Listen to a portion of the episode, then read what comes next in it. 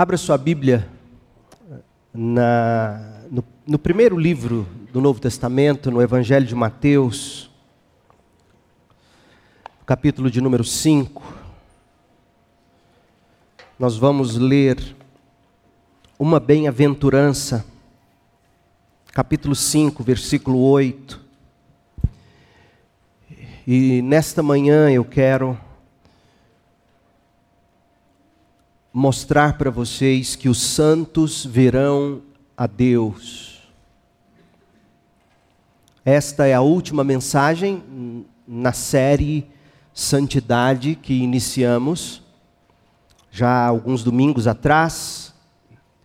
Nós basicamente estudamos Isaías capítulo 6 e Hebreus capítulo 12 em busca da compreensão deste tema tão, tão fundamental e tão negligenciado, mas quando tratado também tão distorcido, o que significa santidade. A razão da importância deste tema é o que está estampado na bem-aventurança do Senhor. Eu leio na Nova Almeida atualizada que diz assim: Bem-aventurados os limpos de coração e por que eles são bem-aventurados? Porque verão a Deus. Nós estudamos em, em Hebreus capítulo 12 que sem santificação ninguém verá o Senhor. Portanto, esta bem-aventurança trata da coisa mais importante nesta e na vida além a coisa mais importante na sua vida, jovem, adolescente, mais importante do que sua formatura, seu emprego, mais importante que seu casamento, seus filhos, mais importante do que qualquer realização nesta vida. Qual é a coisa mais importante da existência? Qual é a coisa mais importante nesse cosmos? Em todas as coisas criadas, a coisa mais importante é ver Deus. Não há qualquer atividade que seja mais importante do que ver Deus. Mas existe uma condição para se ver Deus. A condição é ser limpo de coração. Portanto, a primeira lição desta bem-aventurança é que Jesus está preocupado com o seu coração, com o meu, com o nosso coração. Porque para Jesus, diferentemente do que o cristianismo contemporâneo tem feito, a exemplo de todas as distorções do passado, para Jesus não basta que nós limpemos apenas nossos atos pelo lado de fora não basta para Jesus a cristianização do Brasil, a cristianização do Ocidente, ou do mundo, por assim dizer. Olha o que Jesus mesmo escreveu em, ou disse, e Mateus escreveu no capítulo 23 deste evangelho. Abra em Mateus 23, verso 25. E veja o que Jesus diz sobre apenas limparmos nossos atos, nosso comportamento. Isso é tão importante porque muitos pais se contentam apenas com o comportamento dos filhos. E, você pode notar que os nossos filhos, a gente consegue fazer com que eles tenham um determinado comportamento até uma certa altura da vida deles, e aí de repente eles não têm mais, e os pais acordam e dizem: Meu Deus, eu não conhecia meu filho. Isto é fruto de um pensamento que, que nutre o seguinte: basta o bom comportamento do meu filho. Quando Jesus mira não no comportamento, apesar de que o comportamento é fundamental, mas o mais fundamental é o que gera o comportamento, é o coração. A tarefa principal do pai, da mãe, do educador cristão, do pregador, do discipulador não é tanto mirar o comportamento, mas o coração. Porque são os limpos de coração que verão a Deus, é o que diz Jesus. Olha o que ele escreve, olha o que ele diz em Mateus 23, 25: que aflição espera os mestres da lei e fariseus hipócritas. E por que eles são hipócritas? Porque eles têm cuidado de limpar apenas o comportamento, o exterior do copo e do prato. Eles têm o cuidado de ensinar que você tem que ter determinada postura, atitude, dizer determinadas palavras, assumir um determinado modo de viver, enquanto o interior está imundo, o coração está cheio de ganância e falta de domínio próprio. E meu Deus, aqui está estampado qual era o maior e o principal pecado dos fariseus. Você conseguiu notar? Se Jesus estivesse aqui, num momento de perguntas e respostas, e a gente perguntasse, Senhor, qual foi o principal pecado dos fariseus? Jesus diria: a ganância. Porque ele disse isso aqui. Tenho cuidado de limpar a parte exterior do copo e do prato, enquanto o interior está imundo. Imundo de quê? Do que está cheio o coração desses fariseus hipócritas, que produziam discípulos hipócritas. Coração cheio de ganância e falta de domínio próprio para obter tudo o que o coração desejava em termos de dinheiro, reputação, poder, influência.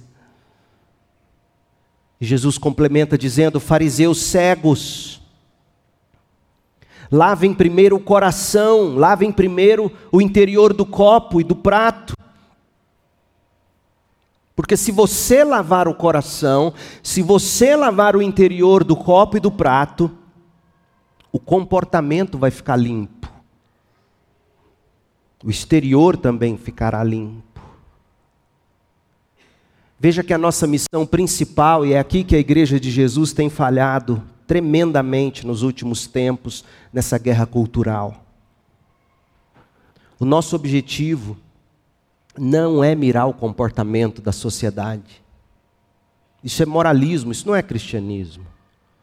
O nosso objetivo é mirar o coração das pessoas, e o coração só é mudado no Evangelho, pelo Evangelho, no contexto do discipulado. Portanto, a igreja será muito mais revolucionária se ela se dedicar àquilo que só ela pode fazer mirar o coração do ímpio, do pecador, levar a luz do Evangelho, apresentar o Evangelho de Cristo e ver conversão e ver corações sendo justificados e santificados. E aí esse povo de coração limpo vai ter um exterior também limpo. E esses se tornarão os próximos sociólogos, advogados, promotores, deputados, presidentes é assim que a igreja age. A maneira de a igreja fazer política é mirando o coração das pessoas.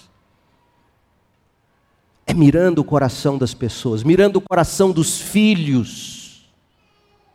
Filho, você tem vindo à igreja, eu sei, mas como está seu apetite? Faça perguntas, Observe o comportamento de algum modo para você entender o que está no coração, porque de repente ele ou ela chega na idade em que ele pode tomar as próprias decisões e seguir o próprio rumo, e você vai descobrir que aquele comportamento era, era exterior.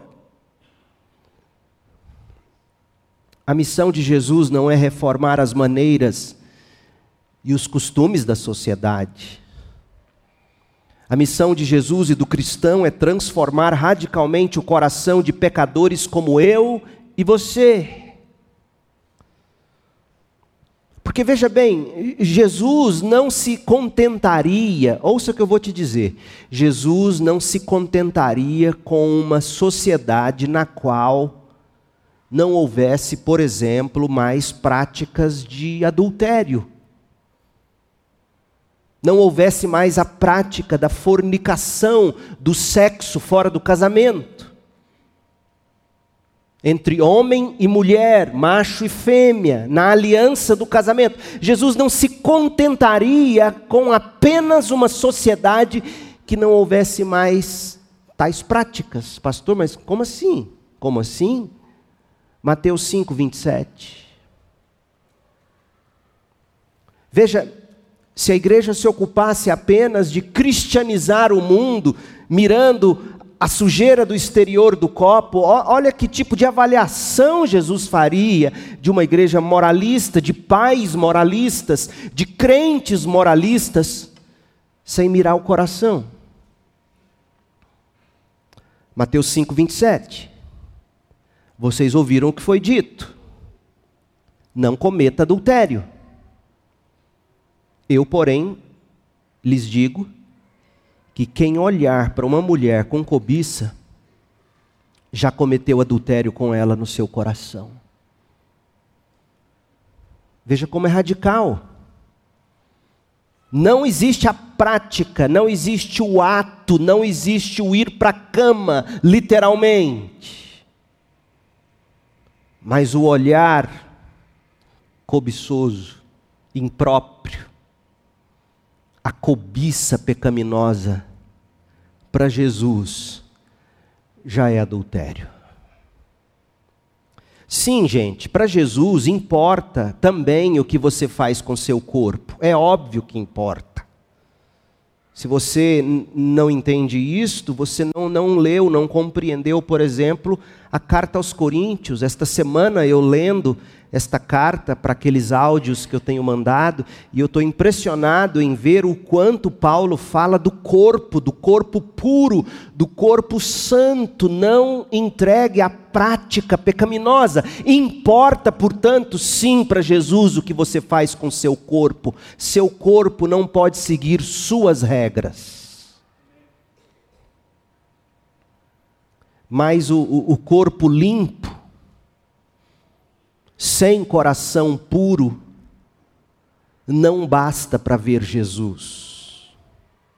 Porque apenas os limpos de coração verão a Deus. Os limpos de coração, por sua vez, também terão corpos limpos e melhor, verão a Deus. O seu coração é o que você é no segredo dos seus pensamentos e dos seus sentimentos, onde ninguém consegue ver senão Deus. E o que você é na raiz profunda, invisível aos olhos humanos, importa tanto para Deus quanto o que você é nos galhos e folhas e nos frutos aos olhos de todos. Primeiro livro de Samuel, capítulo 16, versículo 7. Preste atenção: o Senhor não vê as coisas como o ser humano as vê. Como assim? As pessoas julgam pela aparência exterior, mas o Senhor olha para o coração, os limpos de coração verão a Deus. E por que o coração? Porque, primeiro, do coração brotam todas as questões da vida. Deixe-me ler três, três trechos bíblicos com você. Abra em Provérbios 4, 23 e ouça: acima de todas as coisas, guarde o seu coração, pois o coração dirige o rumo da sua vida. O que dirige o rumo da sua vida é o seu coração, por isso, guarde o seu coração. Mateus 15, 17. Mateus 15, 17 a 19. Tudo que comem passa pelo estômago e vai para o esgoto. Mas as palavras vêm do coração, e é isso que os contamina. O que vem do coração é o que contamina, pois do coração vem, olha, olha, olha o que brota do coração: os, os maus pensamentos, homicídio, adultério, imoralidade sexual, roubo, mentiras e calúnias. São essas coisas que vêm do coração que os contaminam. Comer sem lavar as mãos não os contaminará, diz Jesus aos fariseus. Não adianta vocês quererem se comportar de um determinado modo, aparentemente limpo e puro, chamando a atenção de todo mundo para sua pretensa espiritualidade, se o seu coração é uma fábrica de maus pensamentos, é uma fábrica de homicídio, onde você vive nutrindo vingança, ódio, raiva, adultério, imoralidade sexual, onde você vive cobiçando e roubando e mentindo e caluniando, não adianta você se aparecer de um determinado modo para as pessoas. Porque se seu coração não for limpo, você não verá a Deus. Mateus 12, 33. Mateus 12, 33. Uma árvore é identificada por seus frutos. O comportamento tem seu papel, tem seu lugar. Frutos. Uma árvore é identificada por seus frutos. O problema, gente, parênteses, é que tem muita gente que sabe falsificar frutos por muito tempo. É impressionante você ver fotos antigas como a que acabamos de ver.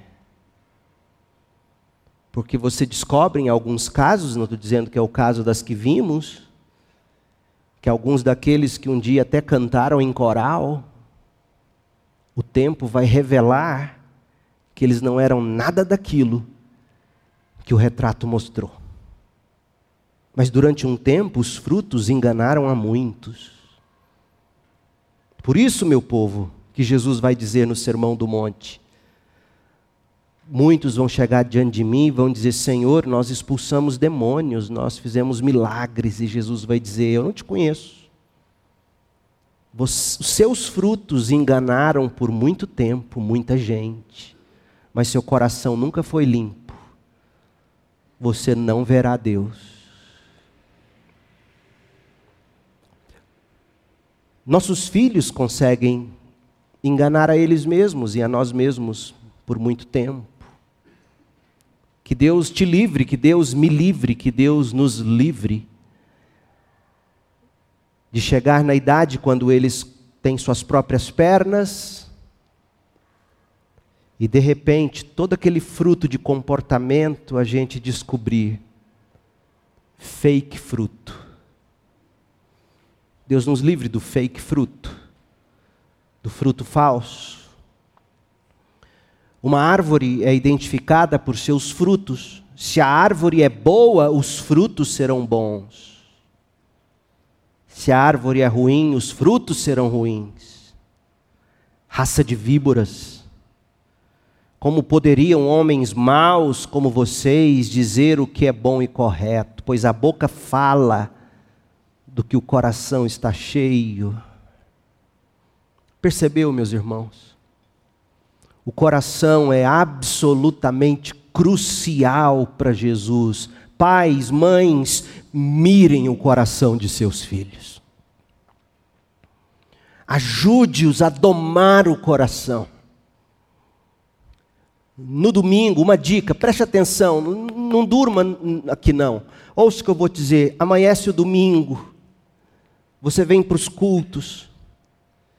Tente, pelo menos no domingo, fazer o que você não consegue fazer nas outras semanas. Menos rios de Instagram, menos vídeos de Instagram e mais hinos, músicas, leitura da Bíblia, narração bíblica que aqueça, incendeie o seu coração para o culto. Ajude o seu filho a ter domínio sobre isso. Ajude a si mesmo, dome, domine o seu coração, monte sobre o seu coração e tome as rédeas dele. Menos vídeos, menos WhatsApp, menos Instagram, menos Facebook, pelo menos no domingo, e abra os olhos, Deus, fale comigo, o que somos nos recantos profundos e privados do ser, é com o que Jesus Cristo mais se importa. E tudo mais que brota do coração, obviamente, em palavras e posturas, o, que eu estou tentando dizer é que há determinadas posturas que, aos olhos humanos, moralistas, parecerão excelentes. Não, ele é gente boa, ela é gente boa, olha, olha como ele comporta. Mas Jesus diria: adúltero, porque Jesus olha o coração. O que Jesus quer é um coração que produza palavras temperadas com sal posturas temperadas com sal.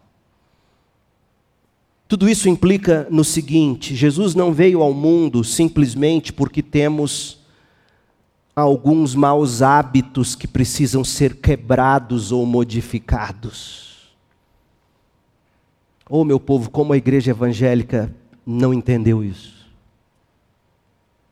Como a igreja evangélica brasileira acha que o nosso papel é simplesmente produzir alguns bons hábitos. Fariseus, hipócritas.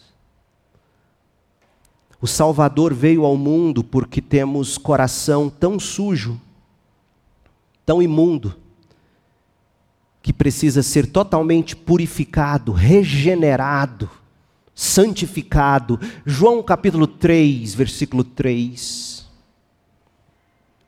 Olha o que Jesus disse a Nicodemos: se nós víssemos Nicodemos hoje, nós o chamaríamos de meu presidente.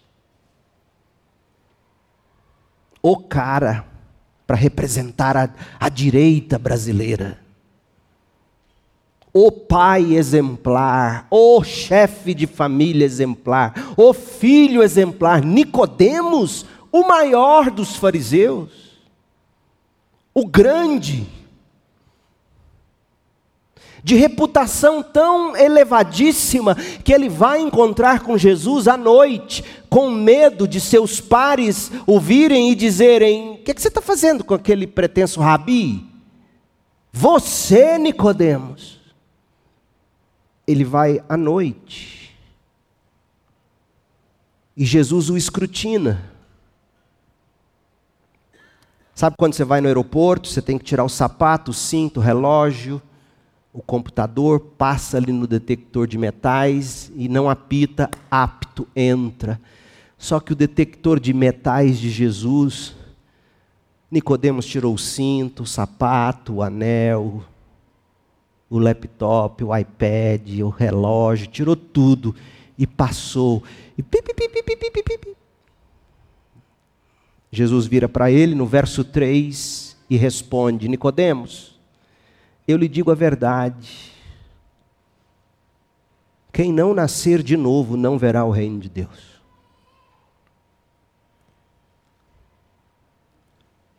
Sua postura não me impressiona, seu moralismo não me impressiona, porque o seu coração é imundo, e se você, Nicodemos, não nascer de novo, você não verá o reino de Deus. Se o seu coração não for regenerado, não adianta ter seu nome no hall de membros da CIB em Goiânia.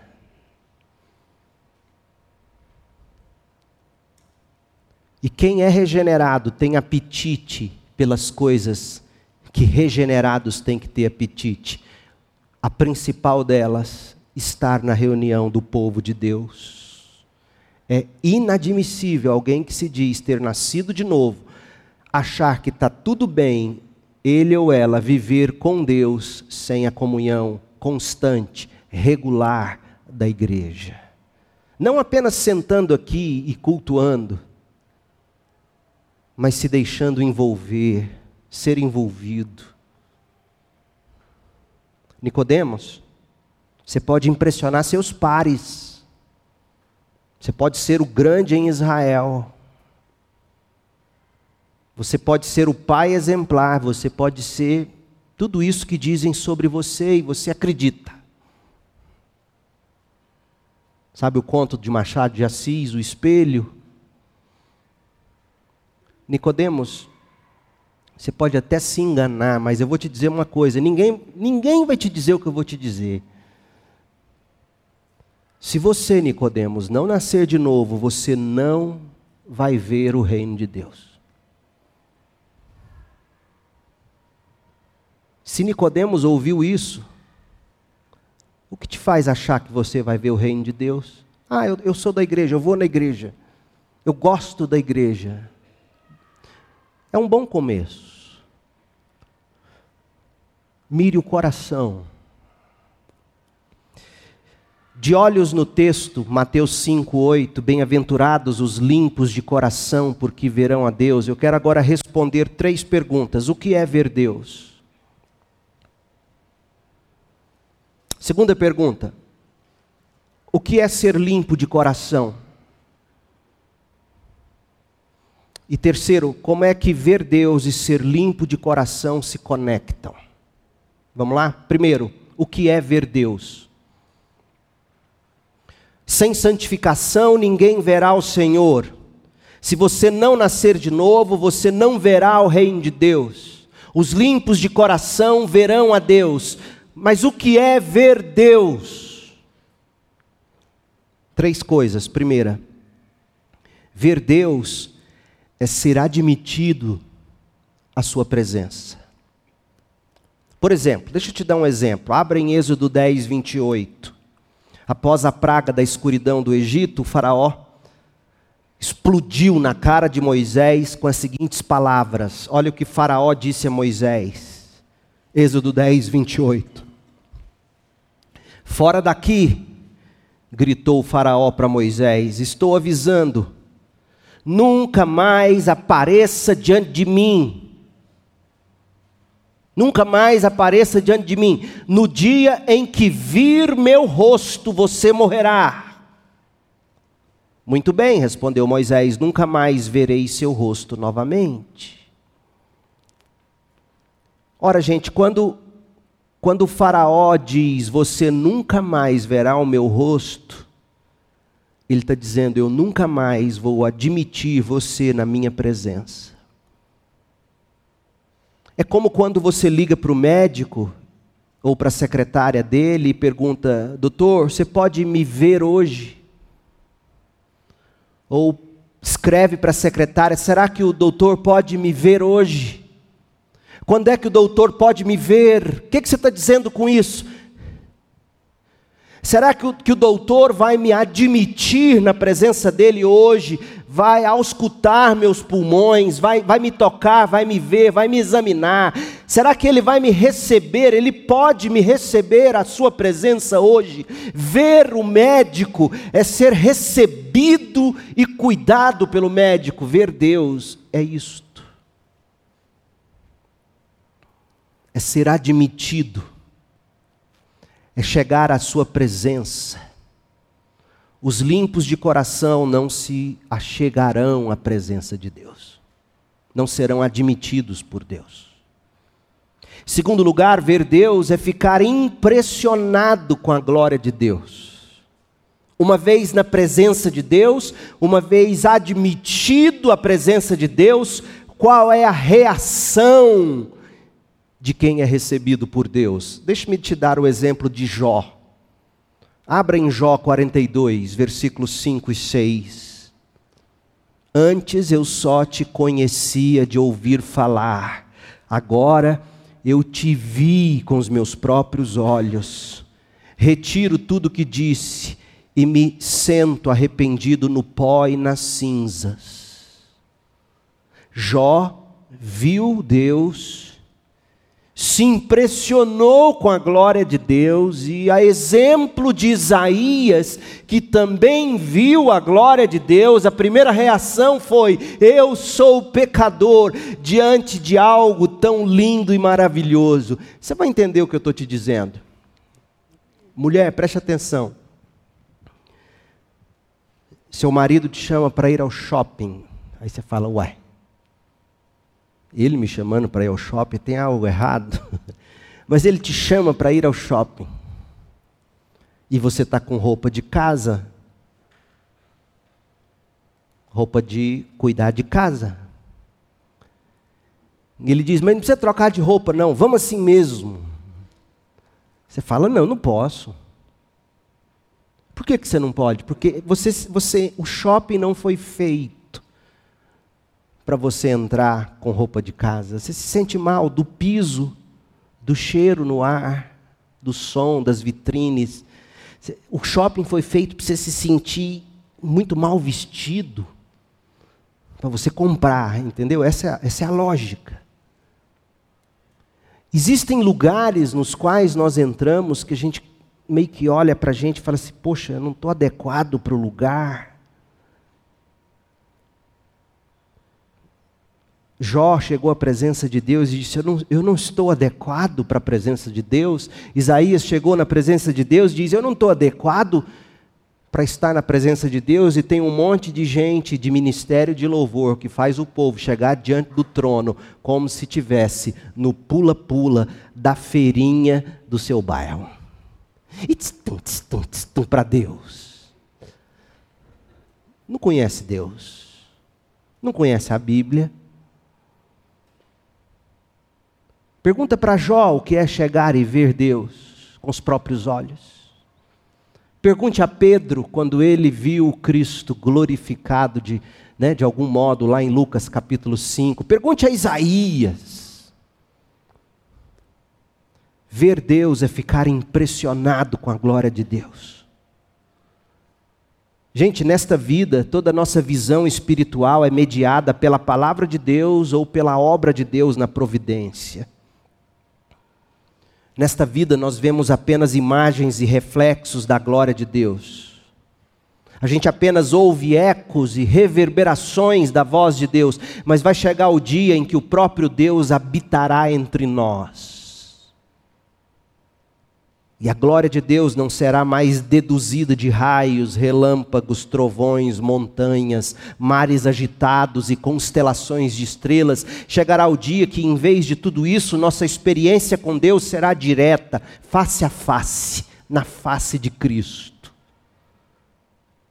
E a glória será a glória de Cristo será a própria luz na qual nos moveremos, e a beleza da santidade dele será provada diretamente como mel na nossa língua. Olha o que diz o Apocalipse no capítulo 21, no verso 23.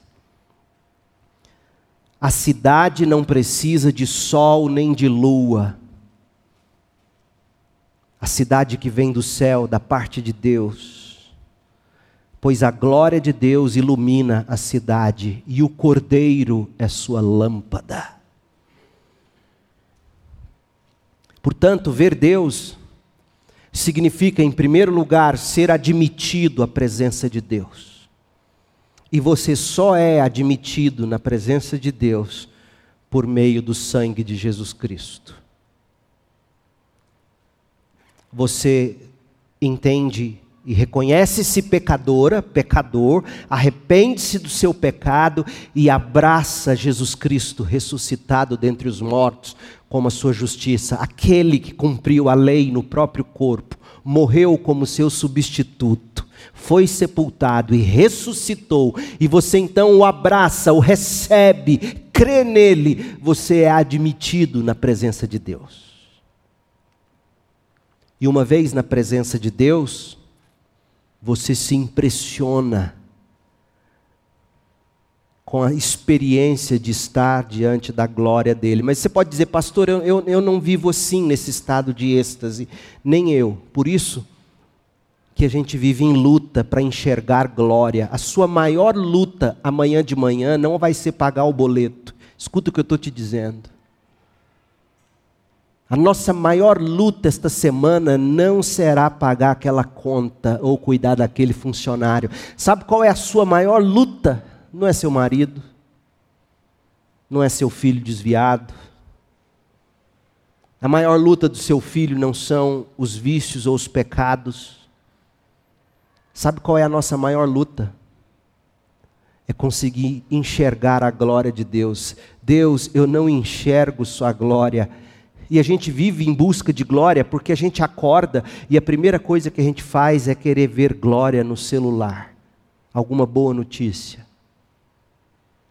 alguma imagem que nos cative, algum acontecimento que nos alegre. Coloque na sua cabeça que a sua luta maior, a maior de todas as suas lutas, é conseguir enxergar a glória de Deus nesta terra. A beleza de Deus, as perfeições de Deus, a justiça de Deus, o cuidado de Deus as ações de Deus, a misericórdia de Deus, enxergar os atributos, as qualidades de Deus nas coisas que Ele criou, na palavra que Ele nos legou, em Cristo que Ele nos revelou na Escritura. Enxergar a beleza de Deus é a maior luta do seu filho, e no dia em que ele enxergar, ele abandona os vícios, ele volta para Cristo. E você também. É isso que significa ver Deus. É ser admitida na presença de Deus, recebido, recebida, e uma vez diante dele, buscar contemplar cada vez mais raios de beleza, vislumbres. E por fim, ver Deus é ser consolado pela graça de Deus. Porque uma vez diante de Deus, uma vez recebido por Deus, uma vez contemplado a beleza de Deus, a gente é consolado. Olha, olha o que diz o Salmo 27, verso 7. Salmo 27, 7. Ouve minha oração, ó Senhor. Tem compaixão e responde-me. Parece que o salmista estava se sentindo não, não respondido, não atendido. Parece que ele sentia que, que Deus não, não queria vê-lo naquele dia. Ouve minha oração. Ó Senhor, tem compaixão, responde-me. Me veja, me receba. Meu coração ouviu tua voz dizer: Venha e entre na minha presença. E meu coração respondeu: Senhor, eu irei. Não voltes as costas para mim em tua ira, não rejeites teu servo.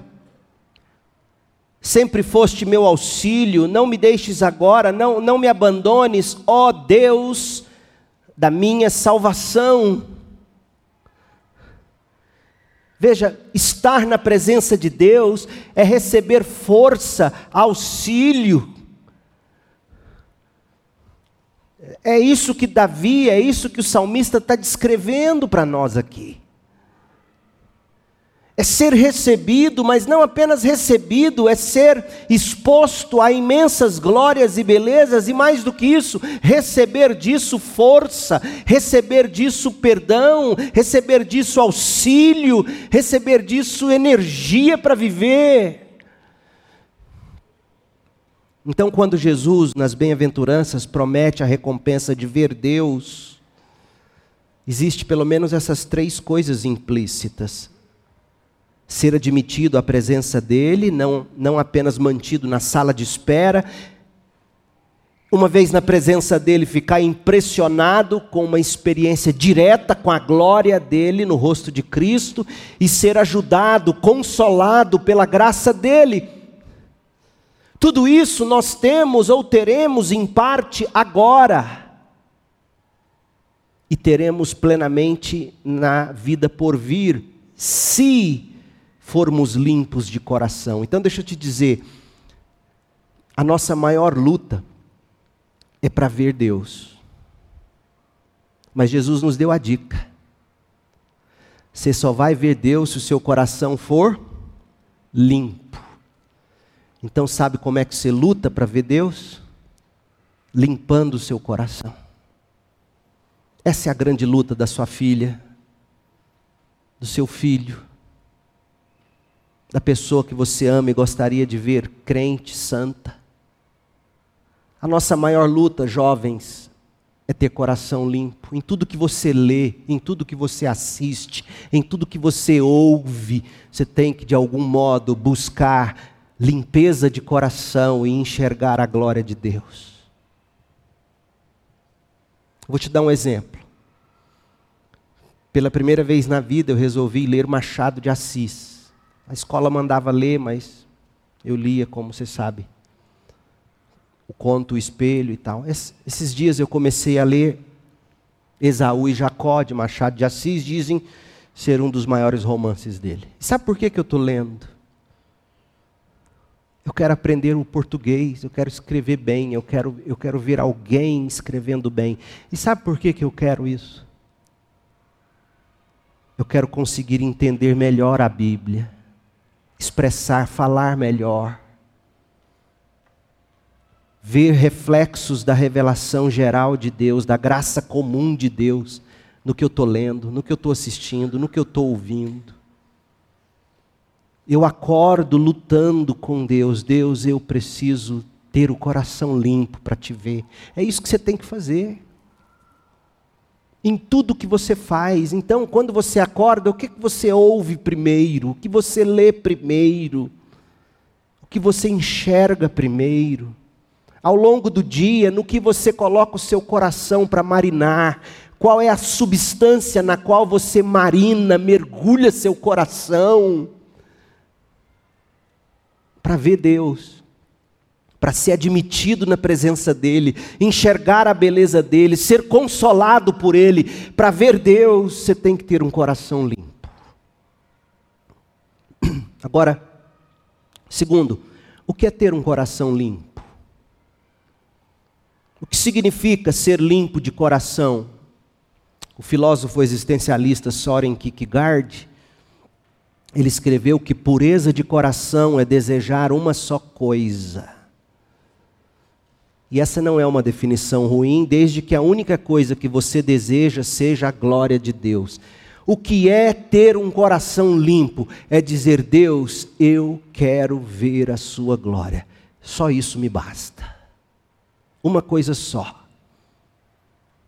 E isso é verdade, de acordo com Davi, o salmista, e de acordo com Tiago, o apóstolo. Olha, olha, Davi, o salmista, Salmo 23. Olha o que ele vai dizer sobre o coração limpo. Sal, perdão, Salmo 24, versículo 3. Olha o que Davi vai dizer: Quem pode subir ao monte do Senhor?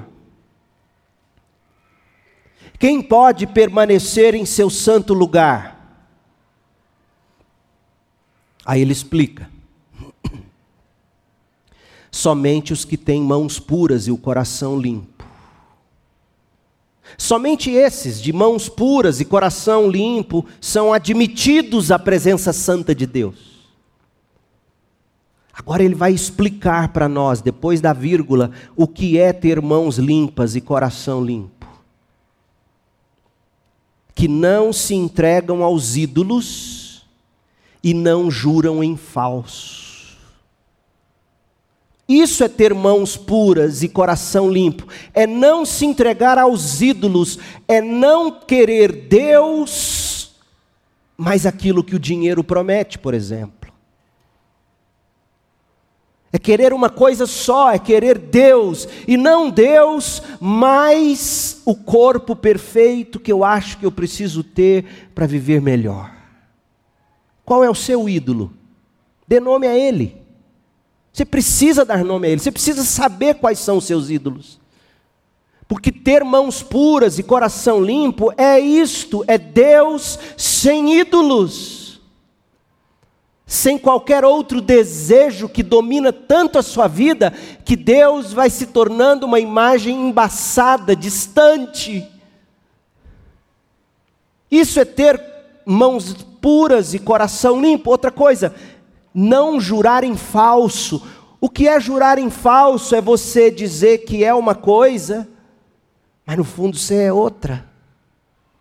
Dubiedade. O salmista está dizendo, mãos puras e coração limpo. Não é você parecer o que não é, é você buscar ser o que de fato você é. Quem deseja Deus e a sua palavra é sim, sim, não, não. Eu e Deus sem ídolos. De acordo com Davi, só será admitido a presença de Deus, só poderá permanecer no santo lugar quem não se entrega aos ídolos e não jura em falso. Porque é isso que significa ter mãos puras e coração limpo.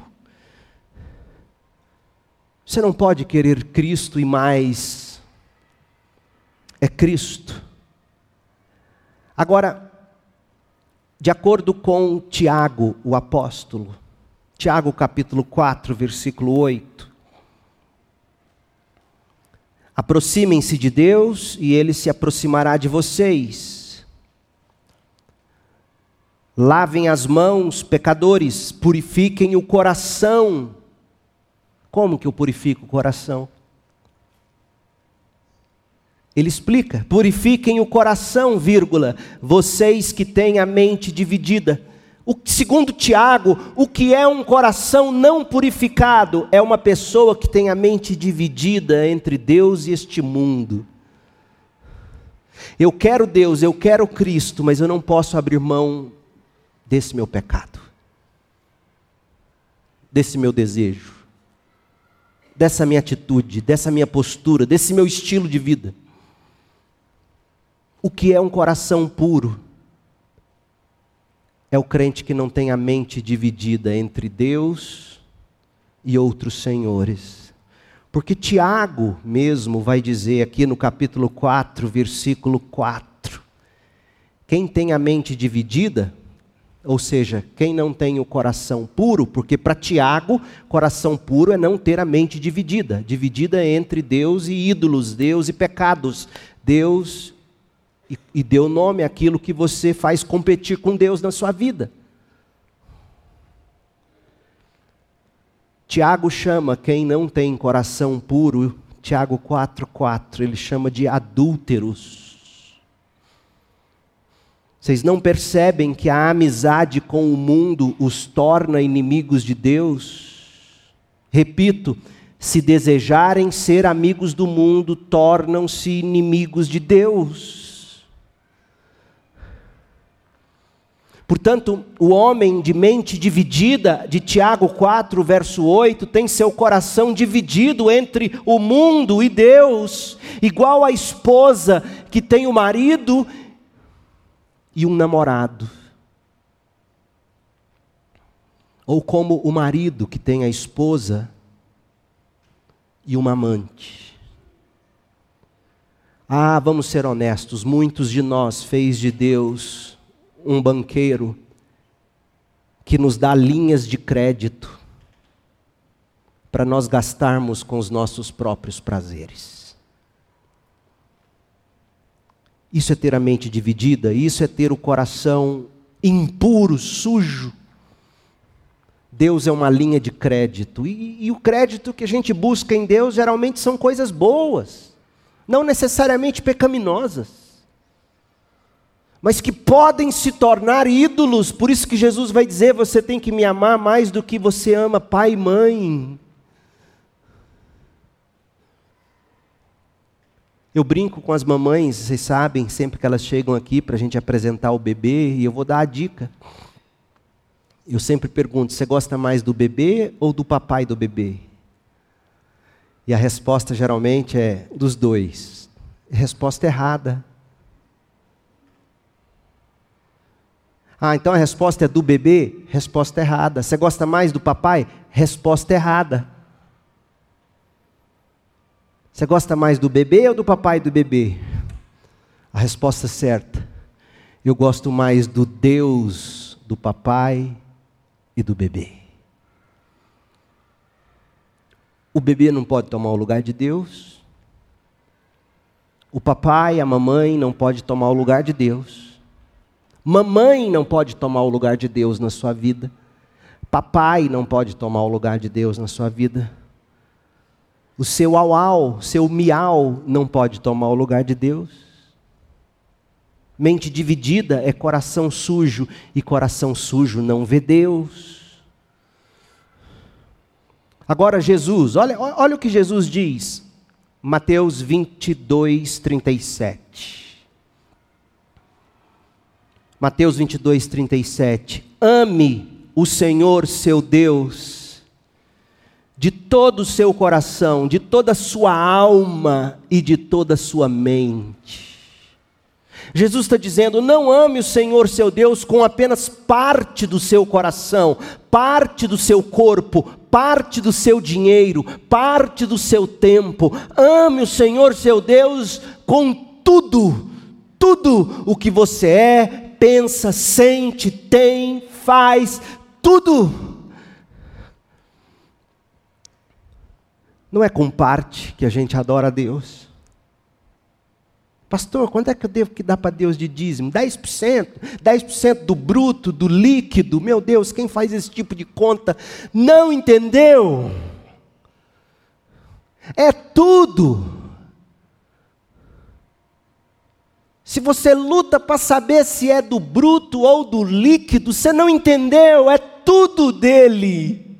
E para ele, porque vem dele, para a glória dele. É assim não é seu, é dele. Você só gerencia, administra o que é dele, e você não pode ser achada ou achado como um administrador infiel. Tudo é dele. Não divida seu coração, não divida seu tempo, não divida suas paixões, não divida seu corpo, não divida o seu salário, não divida seus prazeres. Tudo tem que ser nele, com ele, para ele, porque vem dele. Pureza de coração não é engano, falsidade, mente dividida, lealdade dividida, nada disso. Olha o que Paulo escreve a Timóteo. Paulo entendia isso. 1 Timóteo 1,5. Paulo era tremendo, que homem. Olha o que Paulo escreve a Timóteo: o alvo da minha instrução, o alvo de tudo que eu prego, o alvo de tudo que eu ensino, o alvo de tudo que eu faço em termos de discipulado, o alvo de minha instrução é o amor que vem de um coração puro. O que é o amor? O amor são suas expressões práticas de cuidado com os que precisam, com as obras do reino. O amor são os frutos concretos daquilo que você faz para abençoar o próximo, o reino, a igreja. Isso é o amor. Por isso que Tiago vai dizer: a fé sem amor barra obras é morta. Amor na, em Paulo e em Tiago. Amor é sinônimo de obras. Caridade, como se dizia antigamente. Tenha caridade de mim. O que estavam dizendo com isso? Me ame de um modo que me abençoe. Isso é caridade. Paulo está dizendo: toda a minha instrução, alvo da minha vida, são práticas amorosas, que são fruto de corações puros. E aí ele explica: de uma consciência limpa, e de uma fé sincera, uma fé não hipócrita, uma fé não dividida. O alvo da minha pregação, o alvo do meu discipulado, o alvo do meu ensino, o alvo da minha instrução são crentes amorosos, caridosos, abençoadores. Por quê? Porque eles têm um coração puro, que é fruto de uma consciência que está limpa diante de Deus, por saber que está fazendo tudo o que consegue fazer, no que depende de mim, eu tenho feito tudo. Isso é consciência limpa e fé sincera, sem divisão, sem hipocrisia, entregue a Deus, Deus, eu sou teu, inteiramente teu. Portanto, pureza de coração é querer uma coisa apenas: é querer a verdade de Deus, é querer ver o valor de Deus em tudo que você faz. O objetivo do coração puro, sabe qual é? O objetivo do coração puro é alinhar-se com a verdade de Deus, é ampliar o valor de Deus nas suas posturas, nas suas palavras. Então, se você quer ser puro de coração, busque a Deus com total obstinação teimosamente buscando a Deus. Não importam as circunstâncias, há tempo e fora de tempo. Pureza de coração é lutar. Meu desejo tem que ser uma coisa só: a glória de Deus, a glória de Deus na face de Cristo. E para a gente terminar, como é que essas duas coisas se ligam? Ver Deus e ter coração limpo. Jesus nos dá apenas parte da resposta em Mateus 5, verso 8. É, é, parte verdadeira, mas apenas parte. Ele diz que os limpos de coração verão a Deus, ou seja, a pureza é um pré-requisito para ver Deus. Os impuros não são admitidos na presença de Deus, os impuros não admiram a glória de Deus, ainda que fossem admitidos, os impuros olham para este mundo e não dão glória a Deus. A Apple teve a coragem de criar a mãe natureza, vocês viram no vídeo. E a propósito, se vocês viram o vídeo que saiu agora, a mãe natureza, uma senhora grande, negra, com um assistente homem que parece um, um bobo da corte. E a mãe natureza, impiedosa, com quem não a trata bem. É, é impressionante como o mundo distorce todas as coisas. Depois dessa, fiquei com vontade de ter só Samsung. Mas ainda não dá para ser assim.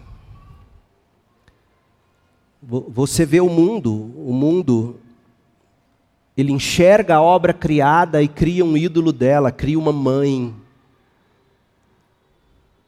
E uma figura de mãe absolutamente distorcida, diga-se de passagem. Uma mãe autossuficiente, uma mãe que tem um homem do lado, mas é um boneco, é um bobo. Impressionante como aquele pequeno vídeo comunica a visão deste mundo. Então, o ímpio, o de coração impuro, ele, ele enxerga as coisas lindas de Deus e ridiculariza e cria ídolos.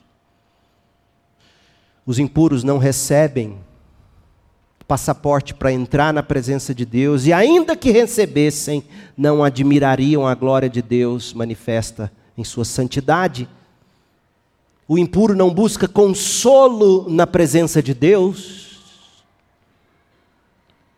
o que Jesus está dizendo é, é o mesmo que Hebreus 12, 14 disse: procurem, lutem para ter uma vida santa, sem a qual ninguém verá o Senhor. Em outras palavras, felizes, bem-aventurados os santos, porque verão a Deus. Gente, existe uma verdadeira pureza e uma verdadeira santidade que nos ajustam para ver o Rei da Glória existe um tipo de pureza que ajusta você, regula o seu foco para você enxergar o Rei da Glória. E isso leva toda e qualquer alma sensível a clamar com as palavras de Provérbios 20, verso 9. Quem pode dizer: Purifiquei o coração, estou limpo e sem pecado? O maior clamor do seu coração deve ser este: Deus, limpe meu coração para que eu consiga ver glória. Porque para nós, disse Jesus em Mateus 19, 26, isso é impossível, mas tudo é possível para Deus. Eu termino com dois versículos e um hino. Atos 15, verso 9. A resposta do nosso coração ao ato de criação de Deus e ao ato de sacrifício de Cristo tem que ser aquela fé inquebrantável em Jesus Cristo como Senhor e Salvador. Do jeito que está escrito em Atos 15, 9. Não fez distinção alguma entre nós e eles pois purificou o coração deles por meio da fé. Como é que você purifica seu coração, jovem? Fé na palavra de Deus, fé nas promessas de Deus, fé no que Deus fala e a gente tem que fazer. Fé. E na medida em que você vai agindo pela fé, é como ir na academia. Você diz que vai na academia, você vai no primeiro dia, pega pesado, no outro dia está tudo doendo. Você olha diante do espelho, está tudo do mesmo tamanho. Segundo dia, pesado, olha diante do espelho, a barriga continua em 190 centímetros. Entra mês, sai mês, você fazendo a dieta, você fazendo direitinho, aí de repente você olha e vê um pequeno contorno. Começa a ver um pequeno resultado. Na medida em que você age por meio da fé, seu coração vai se tornando puro, Deus vai se tornando mais doce, visível, palpável. Bem-aventurados os limpos de coração, porque verão a Deus. Agora o hino, para a gente terminar. Tempo de ser santo. 176 do cantor cristão, ele possui quatro estrofes.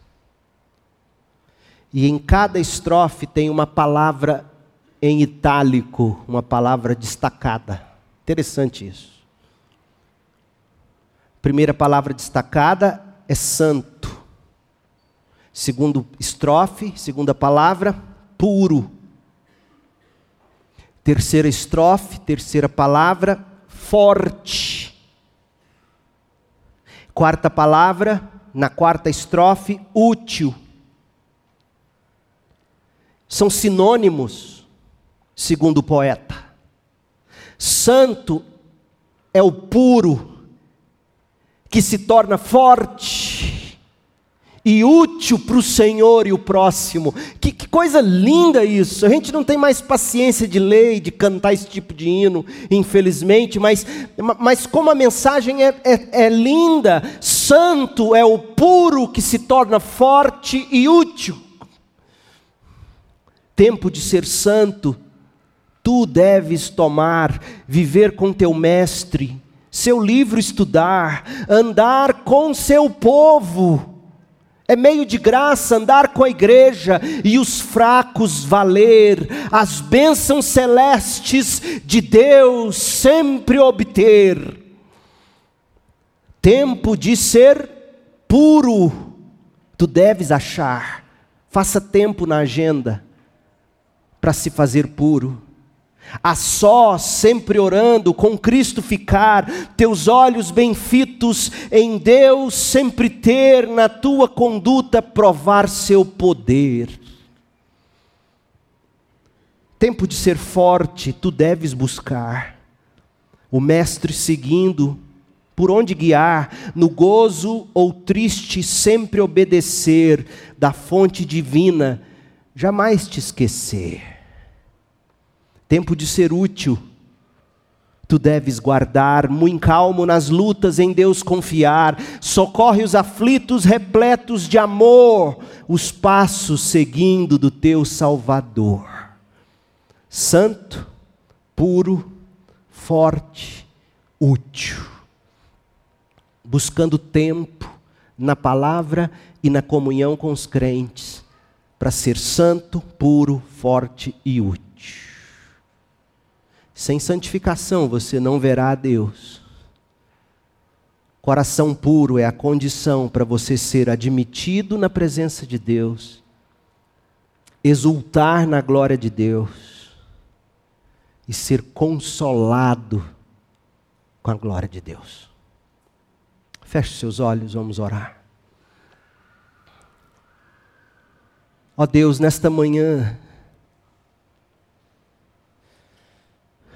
que o Senhor mesmo produza corações puros, que o Senhor mesmo atraia o pecador a Cristo Jesus, e que haja arrependimento e fé em Cristo, que haja justificação, que haja perdão, que haja conversão entre estes que me ouvem. Ó Deus, atraia o pecador nesta manhã